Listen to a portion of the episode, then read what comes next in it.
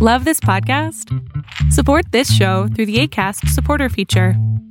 It's up to you how much you give, and there's no regular commitment. Just click the link in the show description to support now.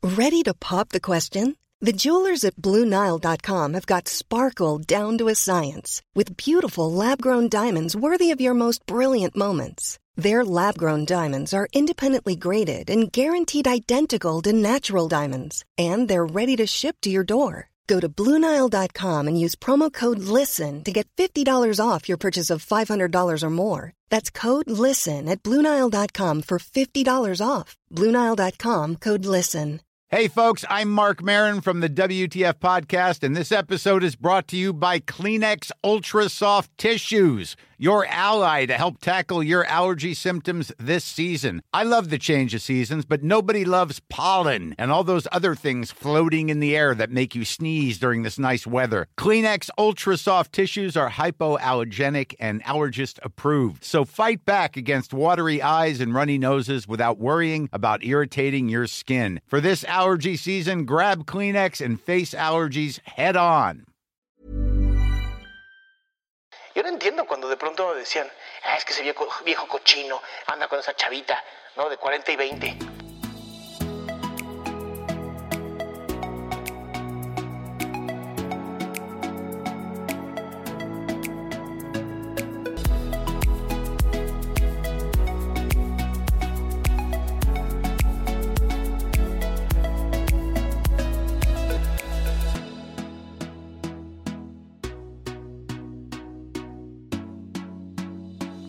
¿Qué? ¿Cómo estás?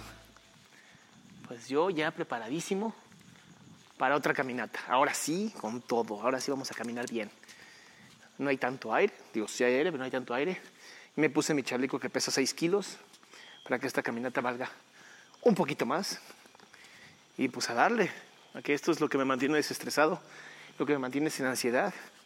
Y hoy estoy grabando un- unas horas antes de mi cumpleaños unas horas antes de que yo cumpla 41 años. Y uf, muchas cosas que platicarte. Antes de empezar, como siempre te digo, por favor suscríbete al canal. No te voy a olvidar en los podcasts, el que se suscribas es sumamente importante. En los podcasts que compartas es sumamente importante. Y si tienes chance, califícalo.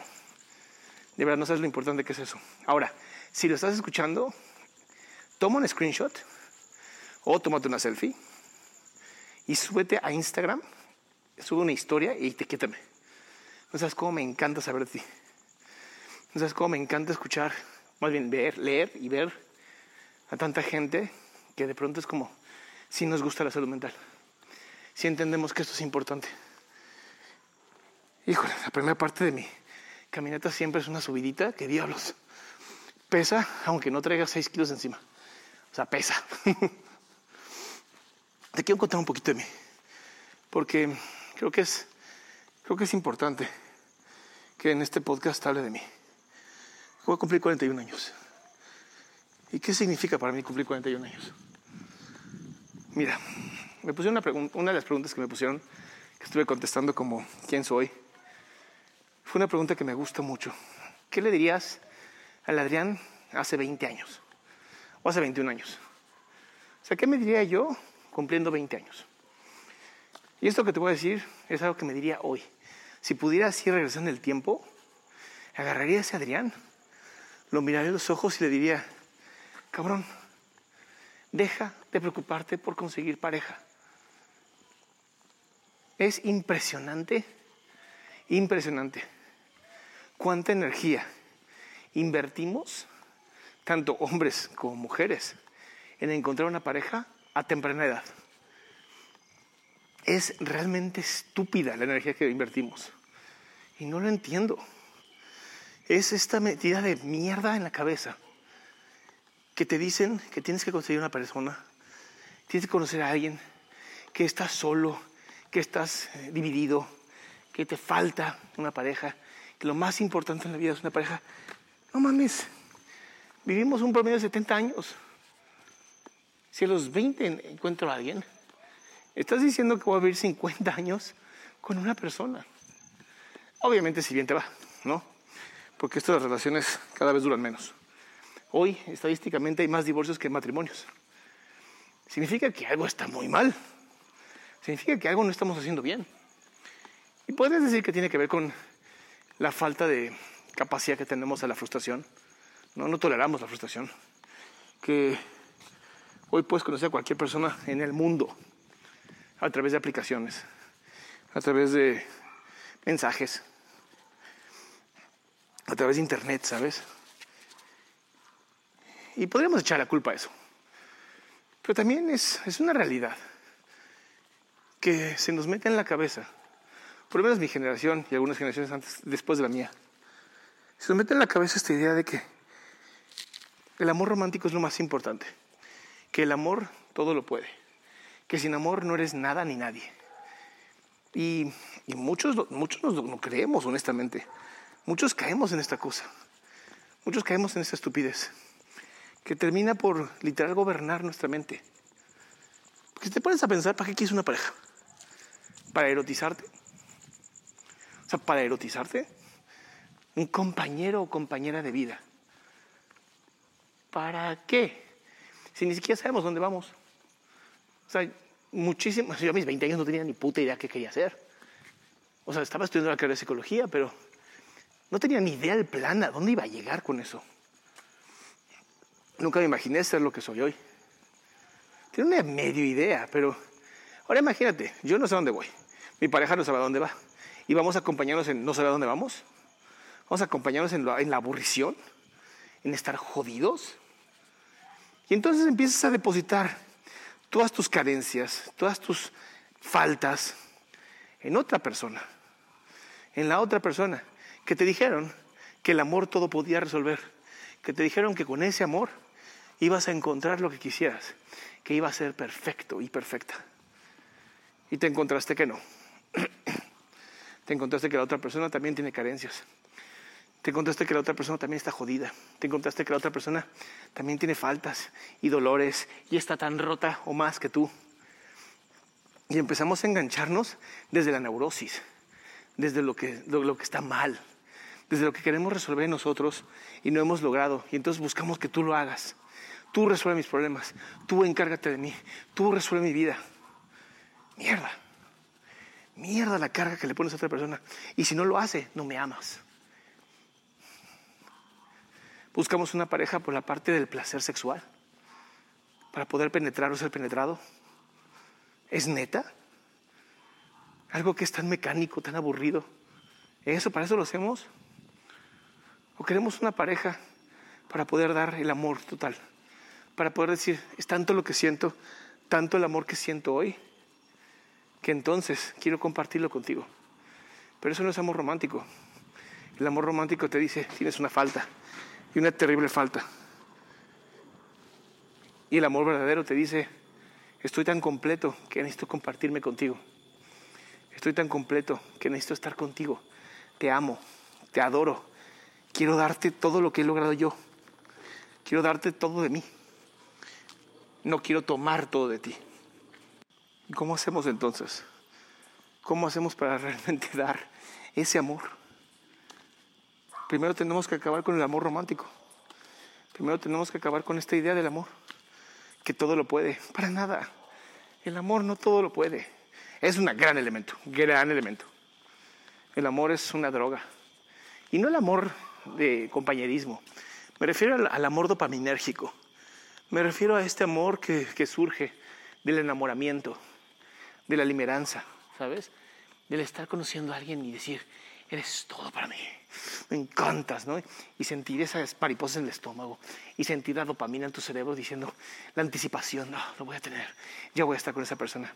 Eso es riquísimo, delicioso. Te podría decir que es lo que más busco en el amor, porque es una droga y porque hace que la ansiedad desaparezca. Y entonces cuando te enamoras, realmente estás aventando tu ansiedad a otra persona. Y si la persona también está enamorada de ti, pues ya medio se neutraliza. Pero ¿qué pasa cuando no puedes hacer eso? ¿Qué pasa cuando tu enamoramiento se termina convirtiendo en una necesidad? Una necesidad de que tú me resuelvas a mí mi ansiedad. tú me la provocas y además tú me la generas y además tú me la quitas. Mierda, qué difícil. ¿Y cuántas, cuántas personas viven así? ¿Cuántas personas justamente están en ese proceso de vivirse en esa manera? Por eso, si tú alguna vez has visto mi programa Pregúntame en Zoom, más o menos, no sé, siete de cada diez llamadas tienen que ver con el amor. Ni siquiera con el amor, con las parejas. Y es chistoso que estoy hablando de este tema porque fue de los temas que más les llamó la atención a las personas. Cuando mencioné que yo soy poliamoroso, que fue algo que descubrí el año, este año, o sea, literal. Este año descubrí que yo era poliamoroso, porque leí un libro que se llama Polysecure. Y en este libro que se llama Polysecure, la, la autora justamente habla de que muchas personas tenemos como este proceso de decir, por más que quiera ser fiel, no puedo. Y, y, no es por gandalla y no es por ser mala persona, es que no puedo, es que me enamoro, ¿sabes? Y, aunque amas a una persona, de pronto conoces a otra y también la amas y la amas diferente, distinto. Es como el amor a los hijos y a las hijas, ¿sabes? Que te pueden decir, bueno, ¿a cuál de tus hijos amas más? Los amo distinto, es diferente, son personas distintas. Por eso mi amor es distinto. Y no tiene que ser sexual, ¿sabes? Porque de pronto es como, creen que la gente que es poliamorosa somos polisexuales, o sea, que andamos cogiendo por todas partes. Y no tiene nada que ver. Tiene que ver con la parte de enamorarte. Y a, a lo mejor hasta te ha pasado y ni siquiera sabías. De que tienes una amistad que dices, es que con esta amiga o amigo de verdad puedo hablar de lo que sea, amo a esta persona, de pronto puedo tener pareja, pero si mi amiga me llama o mi amigo me llama, puedo poner mi pareja en pausa. Y no es que seas infiel, es que sientes amor por esa persona. Y el amor es hermoso, porque es entregarte, es la libertad. Cuando aprendes esto, muchas cosas cambian. Luego otros, otros los mensajes que me mandaban es así de, pero a ver, Salama, espérame, ¿y qué haces con los celos? O sea, tú eres poliamoroso y ella también. Y yo, pues sí, si tú abres el, el, una relación de pareja, deciden que no van a ser monogámicos, la otra persona tiene todo derecho a hacer exactamente lo mismo que tú. No es como que tú sí, la otra no. Así, eso, eso, es poligamia, ¿sabes? Y en la poligamia, pues, hay, hay jerarquía. Es como tú eres más importante que tú y en el poliamor es, todos somos iguales. Aunque hay una parte del poliamor que sí tiene jerarquías, eh, no es lo más común. En el poliamor hay comunicación. En la poligamia es yo puedo tener muchas, tú nada. Y más se dan en los hombres que en las mujeres. En el poliamor, tanto hombres como mujeres son completamente libres. Y lo padre, porque me decían, pero entonces es infidelidad. No, no es infidelidad. En la infidelidad alguien está rompiendo el acuerdo. En la infidelidad alguien no está siendo sincero, alguien no está siendo honesto. Y es por eso que la infidelidad duele tanto. En el poliamor, la otra persona sabe de la existencia de un nuevo vínculo. La otra persona sabe que yo estoy saliendo, o sea, en el caso de mi esposa, mi esposa sabe perfectamente cuando yo voy a salir con otra persona. Porque yo le digo. Y hay reglas, hay acuerdos que ustedes tendrán que hacer con ustedes mismos y mismas. ¿Sabes? Hay gente que dice, a mí no me cuentes con quién sales, pero sí cuéntame que saliste. O a mí sí, me, a mí sí cuéntame todo, hasta qué hiciste. ¿Sabes? Depende de cada persona. Depende muchísimo cada persona. Porque lo importante de esto, de las relaciones de pareja, es que los acuerdos sean tan claros que no haya problemas en es que me dijiste y hiciste otra cosa. Porque eso es traición. Y es chistoso, porque lo que más me preguntó fue sobre el poliamor. Y es porque muchas personas ya están cansadas. Ya están cansadas de la monogamia, de la rutina, de lo que no funciona. Ya están cansadas de vivirse bajo yugos que han demostrado que no funcionan. Bajo ideas muy conservadoras. Y tú me puedes decir, bueno, entonces, estás diciendo que entonces las relaciones de pareja no funcionan. No, no, no, no, no. Entonces hay que destruir la monogamia. No, para nada. Si tú quieres ser monógamo, sé monógamo, es tu derecho. El ser humano no nació para ser monógamo. Me vale madres para qué nacimos, ¿sabes? Es una elección. Yo elijo no ser monógamo. Y, hay gente, y mi esposa lo acepta. Habrá parejas, ¿no? Tuve un caso de una pareja que ella quería ser no monógama, o sea, ella quería ser poliamorosa, y él dijo que no. Y entonces para ella es como muy injusto. Y digo, es que no es injusto, porque cuando iniciaron, tú eras monógama. De pronto te das cuenta que no lo eres, él no acepta el nuevo acuerdo, tienes sus opciones, o te aguantas o lo dejas, ¿sabes? O platican tanto, tantas veces, que logran un acuerdo. Pero de no hacerlo así es traición. Y es bien importante. Lo más importante de todo esto siempre va a ser la comunicación. Absolutamente siempre. La comunicación es la base absoluta de cualquier relación de pareja que esté sana. Sin comunicación no existe. Cuando hay miedo a comunicar algo a tu pareja, entonces esa relación algo le está fallando.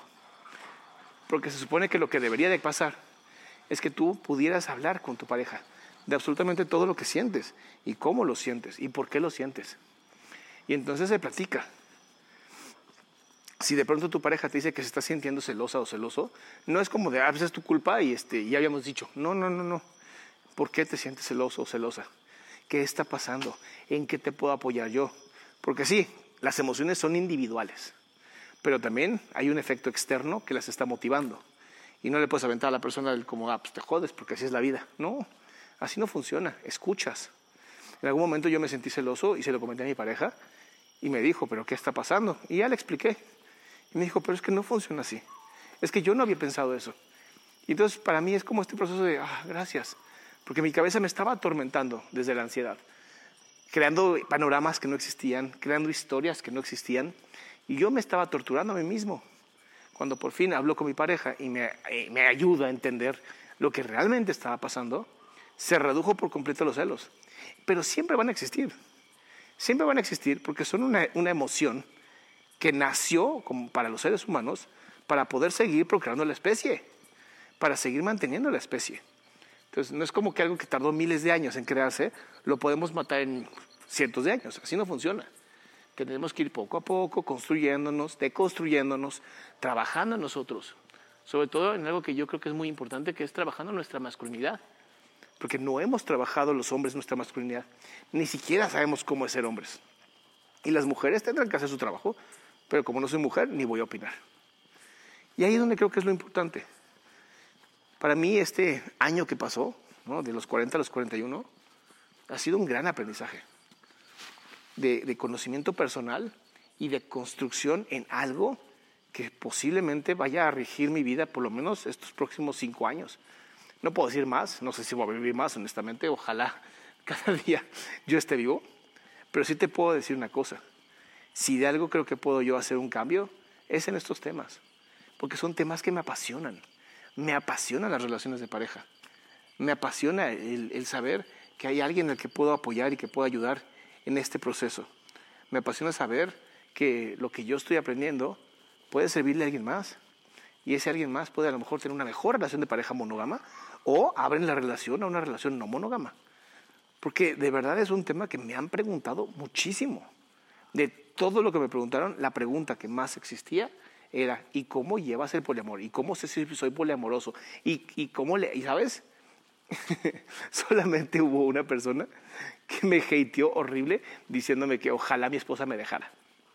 Que porque yo era un cabrón de mierda y un asqueroso animal y yo así de, wow alguien le ha ido muy mal en su vida, ¿verdad? Como para pelearte con alguien que no conoces y que le vale absolutamente madres tu comentario. Lo único que hice fue bloquearlo. Y lo bloqueé no porque me molestara a mí, lo bloqueé porque sé que mi vida le lastima. Y entonces estoy haciendo un acto bastante humanitario. Es como de, vamos a, vamos a acabar con la pobre vida de esta persona. Bloqueado de redes sociales. Y funciona. A mí me funciona muy bien.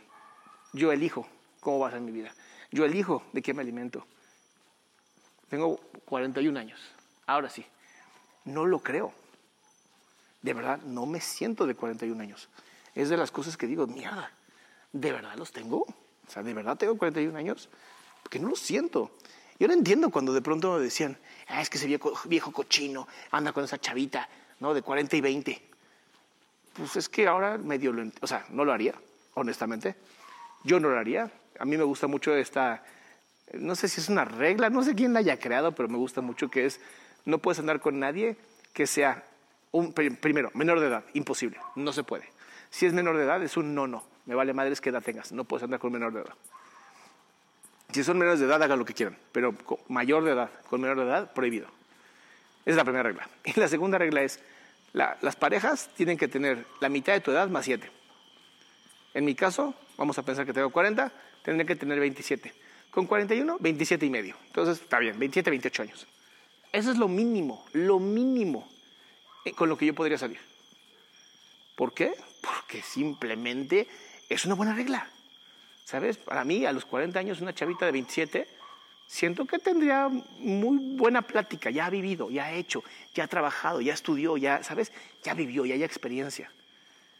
Pero una chava de 20, en la mitad de la universidad, no dudo que haya muchas muy inteligentes. Pero ¿por qué me voy a yo meter ahí? No, hay muchos otros hombres, diviértanse para allá. Pero te decía que yo no me siento de 41 años. La verdad, no, me, cuesta trabajo pensarlo incluso. Si pudiera, si, si cierro mis ojos, me siento como de 25, 27 años. Me siento joven, me siento vigor, ¿sabes? con mucho vigor, me siento con mucha fuerza. Estoy tranquilo, por fin, por primera vez, estoy tranquilo sexualmente. Y eso es una belleza. Porque eso también le diría a mi, chico de 20 años. Le diría, a ver, güey, yo sé que andas caliente, cabrón. Yo sé que andas hiper caliente. Pero toda esa energía sexual que tienes ahorita guardada, la puedes usar para estudiar más, la puedes usar para hacer más ejercicio, la puedes usar para conocerte aún más, para viajar por el puto mundo. Conoce el puto mundo. Pero como me enfoqué en tener pareja, todas esas oportunidades de viajar, todas esas oportunidades de conocer nuevas cosas, desaparecieron. Desaparecieron porque me enfoqué en el amor romántico, me enfoqué en tú y yo contra el mundo, me enfoqué en pues, eres la única y nunca más nadie mira, la miraré. Ah, ya sabes, típicas pendejadas que uno dice, que uno dice por amor. Y me jodieron la vida, y me jodieron la vida.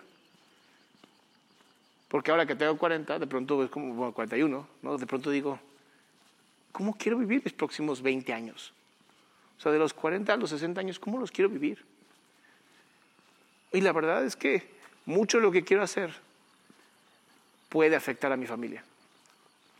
Entonces trato de dosificarlo, platico muchísimo con mi esposa, ¿no? hablo mucho con ella de qué, qué puedo hacer sin afectar y cuando tengo que afectar, porque hay momentos donde no puedo hacer nada más que afectar, cómo reducir el daño al grado que no sea tan grave, ¿sabes?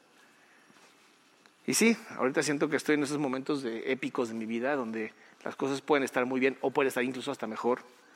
Y el hecho de de pronto decir, pues sí, pero tengo familia, ¿no? tengo una bebé de un año, uno de cuatro y una de doce, híjole, de pronto es como, madre mía, ¿cómo los puedo llegar a afectar a veces con mis comentarios? ¿Cómo los puedo llegar a afectar a lo mejor con, pues no diría fama, porque tener fama en redes sociales es como de chocolate. Pero sí, de pronto es, alguien se acerca y dice, ay, ¿usted es el doctor Salama? Y ya me tomo una foto, lo que sea. Y para mis hijos es como de, órales. ¿Por qué, ¿Por qué se acercan a ti, papá? ¿Sabes? Es muy chistoso, es muy divertido. Pero no, no, es, no es la fama de Hollywood, ¿sabes? No es la fama de la televisión. Es bonito porque siento que redes sociales nos da algo que no dan las televisiones y las radios y los cines. Y que es el contacto. Hoy yo puedo estar más en contacto contigo. Hoy me atrevo a hacer esto. Hoy me atrevo a hablar contigo de una manera sumamente abierta. De decirte cómo me siento. De estar aquí, presente y de contarte cómo me siento a mis 41 años haciendo ejercicio todos los días, ¿sabes? Manteniendo una, una, nutrición sana, ¿no? que eso es bien importante, porque hace poquito leí otro artículo de psicología que decía que lo que te metes a la boca realmente afecta a tu sistema este, mental. Entonces, comer bien es sumamente importante. Comer bien, tratar de meterte lo menos este, drogas y estupefacientes posibles para mantener ese cerebro al, al 100. Porque de verdad creo que una de las cosas que menos le prestamos atención es a la salud mental. Y sin salud mental, está cabrón. O sea, imagínate que hoy las personas tienen una atención de menos de un minuto. O sea, antes por lo menos decíamos, uy, la persona tiene 15 minutos de atención. Hoy, aventarte un video de YouTube de más de 10 minutos es una locura. Es como, órale, qué impresionante. O sea, sí estaba bueno el video. Y estas son las cosas que nos han afectado. Esas cosas que de pronto digo, ¿cómo nos hemos afectado los seres humanos? Nuestra atención nuestra capacidad siempre estar buscando dopamina. Siempre estamos buscando, ¿sabes? Buscando, buscando, buscando. Y ya que lo tenemos, es como, ah, no fue suficiente. De ahí el daño de, productos como las adicciones, ¿no? Con las sustancias, la pornografía. Ese es el daño. Que nada te satisface, que nada te llena. Que llega un punto donde todo, absolutamente todo te da igual. ¿Qué le diría a mi chico de 20 años? No veas porno. Y si tienes que ver porno, así si de verdad tienes que ver pornografía, haz una cita contigo hazlo bonito, ¿sabes? Si te vas a masturbar, hazlo una vez a la semana, haz una cita contigo. Pero date una buena sesión, ¿no? Así, de verdad una buena sesión de, placer. No de hacerlo rápido, así, para que no me vean en el baño. Y, pues, entonces no estás disfrutando nada. Estás asociando el, el miedo con el orgasmo. Y luego la gente se queja de por qué tienen impotencia o porque tienen eyaculación precoz. Que no mames. Nos estamos educando de la chingada. ¿Qué más le diría a mi chico de 20 años? Conoce más hombres. Vete a un campamento con puros hombres. Conócete. Conoce tu fuerza física. Conoce de qué estás hecho. Porque al final, apenas ahorita estoy empezando a aprender de qué estoy hecho, en qué funciono, cuándo puedo usar o no mi violencia, cuándo puedo usar o no mi cuerpo, cuándo puedo usar o no mi capacidad de proteger y de proveer. Ese tipo de cosas las estoy aprendiendo apenas, ¿sabes? Las he hecho, soy, una persona responsable, soy un ciudadano responsable. Pero hablar de, masculinidad, hablar de esto me hace hombre, no sé. Te puedo decir que soy un ser humano este, eh, capaz, soy un ser humano responsable. Pero ya de masculinidad, estamos hablando de un tema muy, muy diferente. Y son esas cosas interesantes, interesantes y que, que de verdad me gustaría saber. Por eso te digo que si puedes, mándame así una historia de Instagram diciendo, mira, te estoy viendo aquí, me encantó. Porque lo que quieres justamente eso, es, es leerte. Dime qué otros temas te interesaría que abordara más. ¿Sabes? ¿Por, por, qué, ¿Por qué esto? ¿Por qué lo otro? Me hablaron muchísimo del caso de Devani de Monterrey. Y es un caso que no quiero tocar porque es un caso que ya está muy político y, está muy raro y hay cosas bien raras y oscuras y me preocupa la salud, mi, propia integridad y la integridad de mi familia. Son esos temas que de verdad a veces son mejores no tocarlos. Y creo que se vale decir que sí me da miedo, ¿sabes? O sea, si hay una parte de mí que le da miedo y no sé qué puede llegar a pasar, si yo empiezo a meterme ahí. Hay temas de los que no hablo, políticos y narcotraficantes, jamás. No me meto ahí porque, porque me gusta estar vivo. He logrado llegar a los 41, me interesa llegar más lejos. Creo que es un tema que, que podría no abordar y agradezco de verdad de sobremanera tantos mensajes que me mandaron de por favor habla de esto. Yo sé que quieren mi, mi opinión, pero hay veces que no debemos de dar opiniones. Hay veces que mejor quedarse callados y mantener la vida. ¿Qué te digo? Todavía vivimos en un país en donde la seguridad es una ilusión. Pero bueno, si te gustó, ya sabes, comparte, coméntamelo, dime qué te pareció y nos vemos en el siguiente podcast. Mom deserves the best, and there's no better place to shop for Mother's Day than Whole Foods Market. They're your destination for unbeatable savings, from premium gifts to show-stopping flowers and irresistible desserts. Start by saving 33% with Prime on all body care and candles. Then get a 15-stem bunch of tulips for just $9.99 each with Prime. Round out Mom's menu with festive rosé, irresistible berry chantilly cake, and more special treats. Come celebrate Mother's Day at Whole Foods Market it. Hey, folks, I'm Mark Marin from the WTF Podcast, and this episode is brought to you by Kleenex Ultra Soft Tissues your ally to help tackle your allergy symptoms this season. I love the change of seasons, but nobody loves pollen and all those other things floating in the air that make you sneeze during this nice weather. Kleenex Ultra Soft tissues are hypoallergenic and allergist approved. So fight back against watery eyes and runny noses without worrying about irritating your skin. For this allergy season, grab Kleenex and face allergies head on.